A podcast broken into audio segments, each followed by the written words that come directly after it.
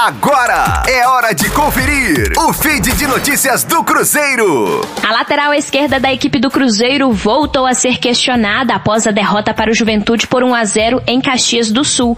A posição é um dos alvos do Clube Celeste para se reforçar para a temporada 2021.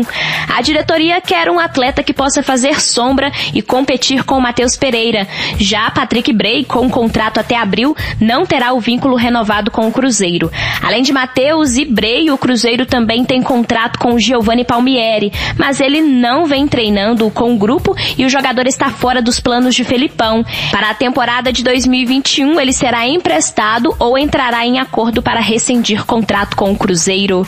Rosane Meirelles com as informações do Cruzeiro na Rádio 5 Estrelas. Fique aí! Daqui a pouco tem mais notícias do Cruzeiro. Aqui, Rádio 5 Estrelas.